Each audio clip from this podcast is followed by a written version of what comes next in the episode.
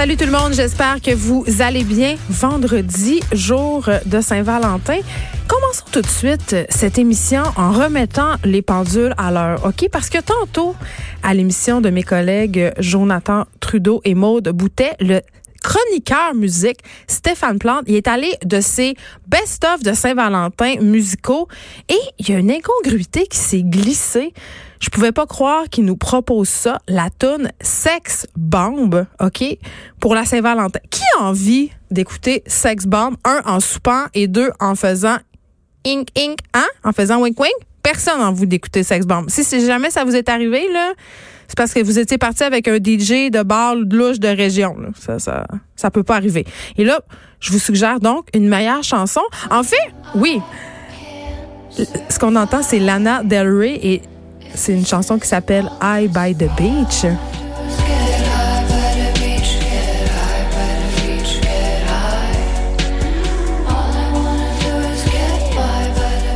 Ça, c'est pas mal meilleur pour faire des affaires que Sex Bomb. Et j'en profite pour souligner au passage que l'œuvre entière de Lana Del Rey c'est une œuvre pour faire de la sexualité. Voilà, je l'ai dit.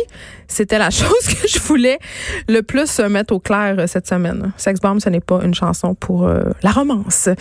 Une autre chose que je vais mettre au clair, euh, c'est que je ne suis pas fan de la Saint-Valentin. Non, non, même si j'ai fait comme tout le monde et que j'ai posté une photo de mon couple ce matin sur les internets. Je suis suiveuse, qu'est-ce que vous voulez, je me laisse je me laisse influencer. Euh, puis je veux pas être plate avec un discours qu'on a trop souvent entendu sur la Saint-Valentin, mais c'est quand même vrai.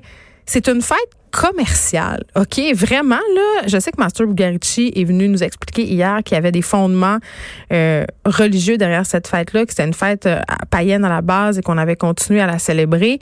Euh, mais c'est vraiment rendu une espèce de cercle à consommation, ce qui me gosse. Puis en plus, ça s'est étendu aux enfants.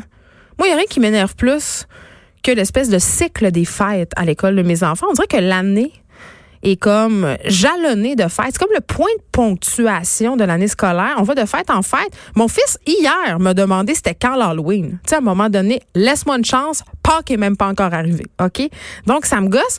Et là, je comprends qu'il y a des éducateurs et des éducatrices en service de garde qui servent des fêtes comme des thématiques pour faire des bricolages. Ça, je le comprends, puis c'est bien cute. Mais c'est parce que ça nous fait une pression à nous, les parents. Ce matin, je voyais ça passer. Mes petits Valentins, mes petits Valentines, les déjeuners au chocolat. By the way, mon chum m'a apporté un café au lait avec une barre de chocolat aéro. Interprétez ça comme vous voulez. C'était son attention. Mais il y a plusieurs personnes qui se sont levées, les petits-enfants, hein, les poussinots, les poussinets, qui se sont levés ce matin et ont découvert des déjeuners spéciaux de la Saint-Valentin. La Saint-Valentin, c'est la fête des amoureux. Depuis quand c'est une fête familiale? Depuis quand il faut faire une fête de Saint-Valentin avec ses enfants, découper des petits cœurs? J'en ai déjà assez de fêtes à célébrer avec mes enfants, là, genre l'Halloween, Noël, le jour de l'an. Pâques, euh, hein, quasiment la fête des patriotes, là, laissez-moi tranquille avec la Saint-Valentin. Puis les enfants. C'est non. Ils sont, exclus de cette fête. C'est une fête pour faire des cochonneries. OK? Bon. Fête commerciale, donc, et fête pas pour les enfants. Et euh, je bloguais ce matin euh, sur le site Journal de Montréal, Journal de Québec, sur le fait que la Saint-Valentin, trop souvent, ça amène pas grand-chose sauf des déceptions. OK? Puis, euh, trouve qu'on met beaucoup la Saint-Valentin sur la responsabilité en fait de cette fête-là incombe à nos chums. Euh, tu sais, il y a une espèce de compétition entre les filles, le genre à savoir c'est lequel des chums qui a été le plus fin, qui a organisé la soirée la plus toute là. Et là, j'ai rien contre les soirées à deux, j'ai rien contre les déclarations d'amour enflammées évidemment.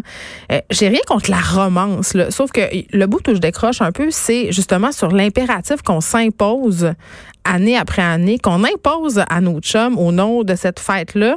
Tu à un moment donné, c'est un année, il loue un ballon dirigeable puis il marque Je t'aime Geneviève dessus. L'année d'après, c'est un peu tough à côté. On s'entend?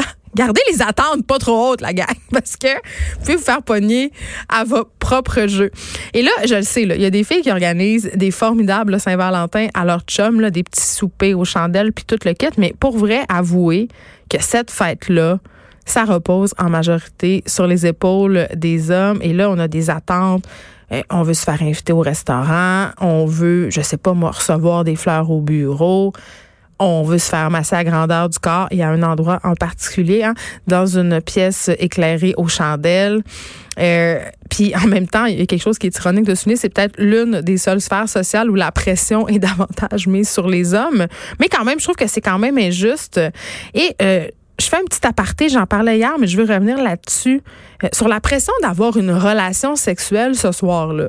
Et une relation sexuelle merveilleuse, magique et satisfaisante il y a comme, tu sais, la barre est haute là, à la Saint-Valentin. Moi, je me rappelle, à un moment donné, quand j'étais plus jeune et que j'avais eu moins de réflexion sur tout ça, je pense que j'avais comme 17, 18 ou 19 ans là, dans ces eaux-là. J'étais triste parce que j'avais mes règles à la Saint-Valentin. Puis là, je me disais, mon chum, il va être déçu. Il sera pas content. Je pourrais pas livrer la marchandise. C'est-tu épouvantable? Et je suis absolument certaine qu'il y a beaucoup de femmes qui vivent cette pression-là de, se donner à la Saint-Valentin. Puis les gars aussi, là. C'est pas, on pense souvent que les gars, ça leur tente tout le temps, mais c'est pas nécessairement vrai. Puis il y a ce côté aussi soirée romantique payée, là. Tu c'est pas parce que, euh, tu sais, payé le souper, là. Autrement dit, là, Monsieur, il n'a pas organisé tout ça pour ne pas avoir son anane à la fin de la soirée. Puis moi, je suis un peu rebelle dans l'âme, vous le savez. Fait que c'est pas compliqué, là. Moi, dans n'importe quelle sphère de ma vie, n'importe laquelle, si je sens ne serait-ce qu'une certaine forme d'obligation de faire quelque chose, d'aimer quelque chose, je, je, comme débande un peu.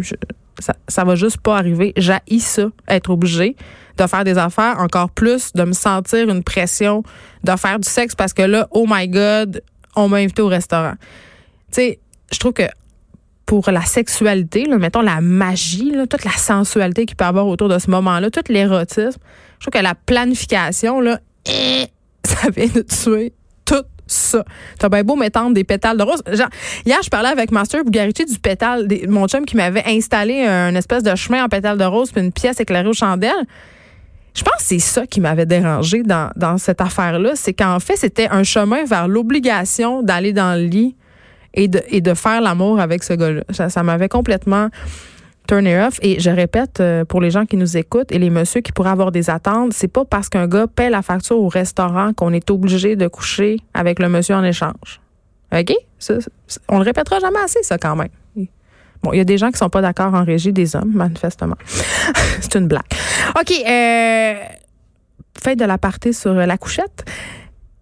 Vraiment, la Saint-Valentin, en tout cas, on va arrêter de, mettre ça sur le dos des hommes. Là, on devrait euh, aussi, euh, selon moi, annoncer nos couleurs. Tu en début de relation, là, dire c'est quoi nos attentes par rapport à la Saint-Valentin. Comme s'il n'y aura pas de déception.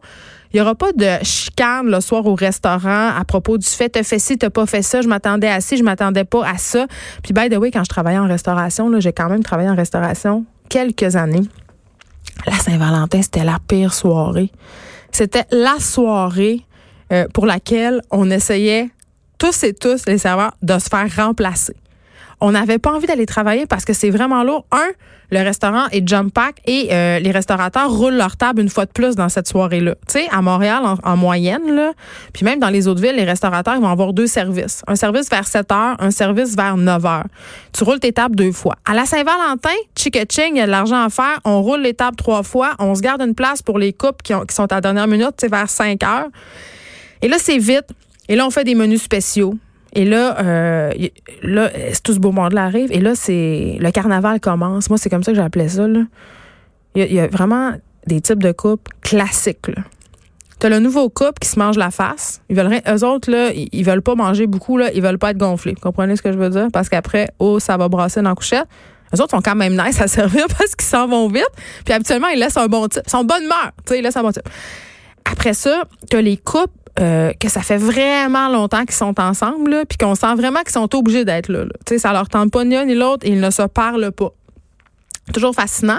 Et avec l'arrivée des téléphones intelligents, c'est encore pire parce que tu dis, ils, textent en, ils textent en puis tu fais c'est clair que le gars ou la fille sont en train de, texter à leurs amants et maîtresses respectives. Et by the way, parlant euh, d'amants et de maîtresses, au restaurant où je travaillais, il y avait des gars qui amenaient leur maîtresse dîner et leur femme souper le même jour pour la Saint-Valentin. Et je vous jure que c'est vrai et je vous jure que ça arrive régulièrement. Je te dis que tu as intérêt à faire comme si rien n'était quand tu es le serveur de la table parce qu'il peut se passer des affaires vraiment pas le fun.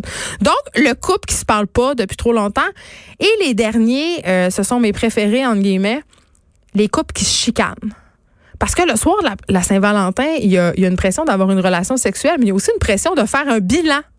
Un bilan du couple.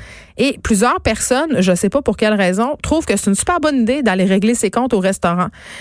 Et euh, bon, puisqu'on est dans l'anecdote, une fois, j'ai vu une fille carrément qui a vidé son potage créci sur la tête de son chum en plein restaurant.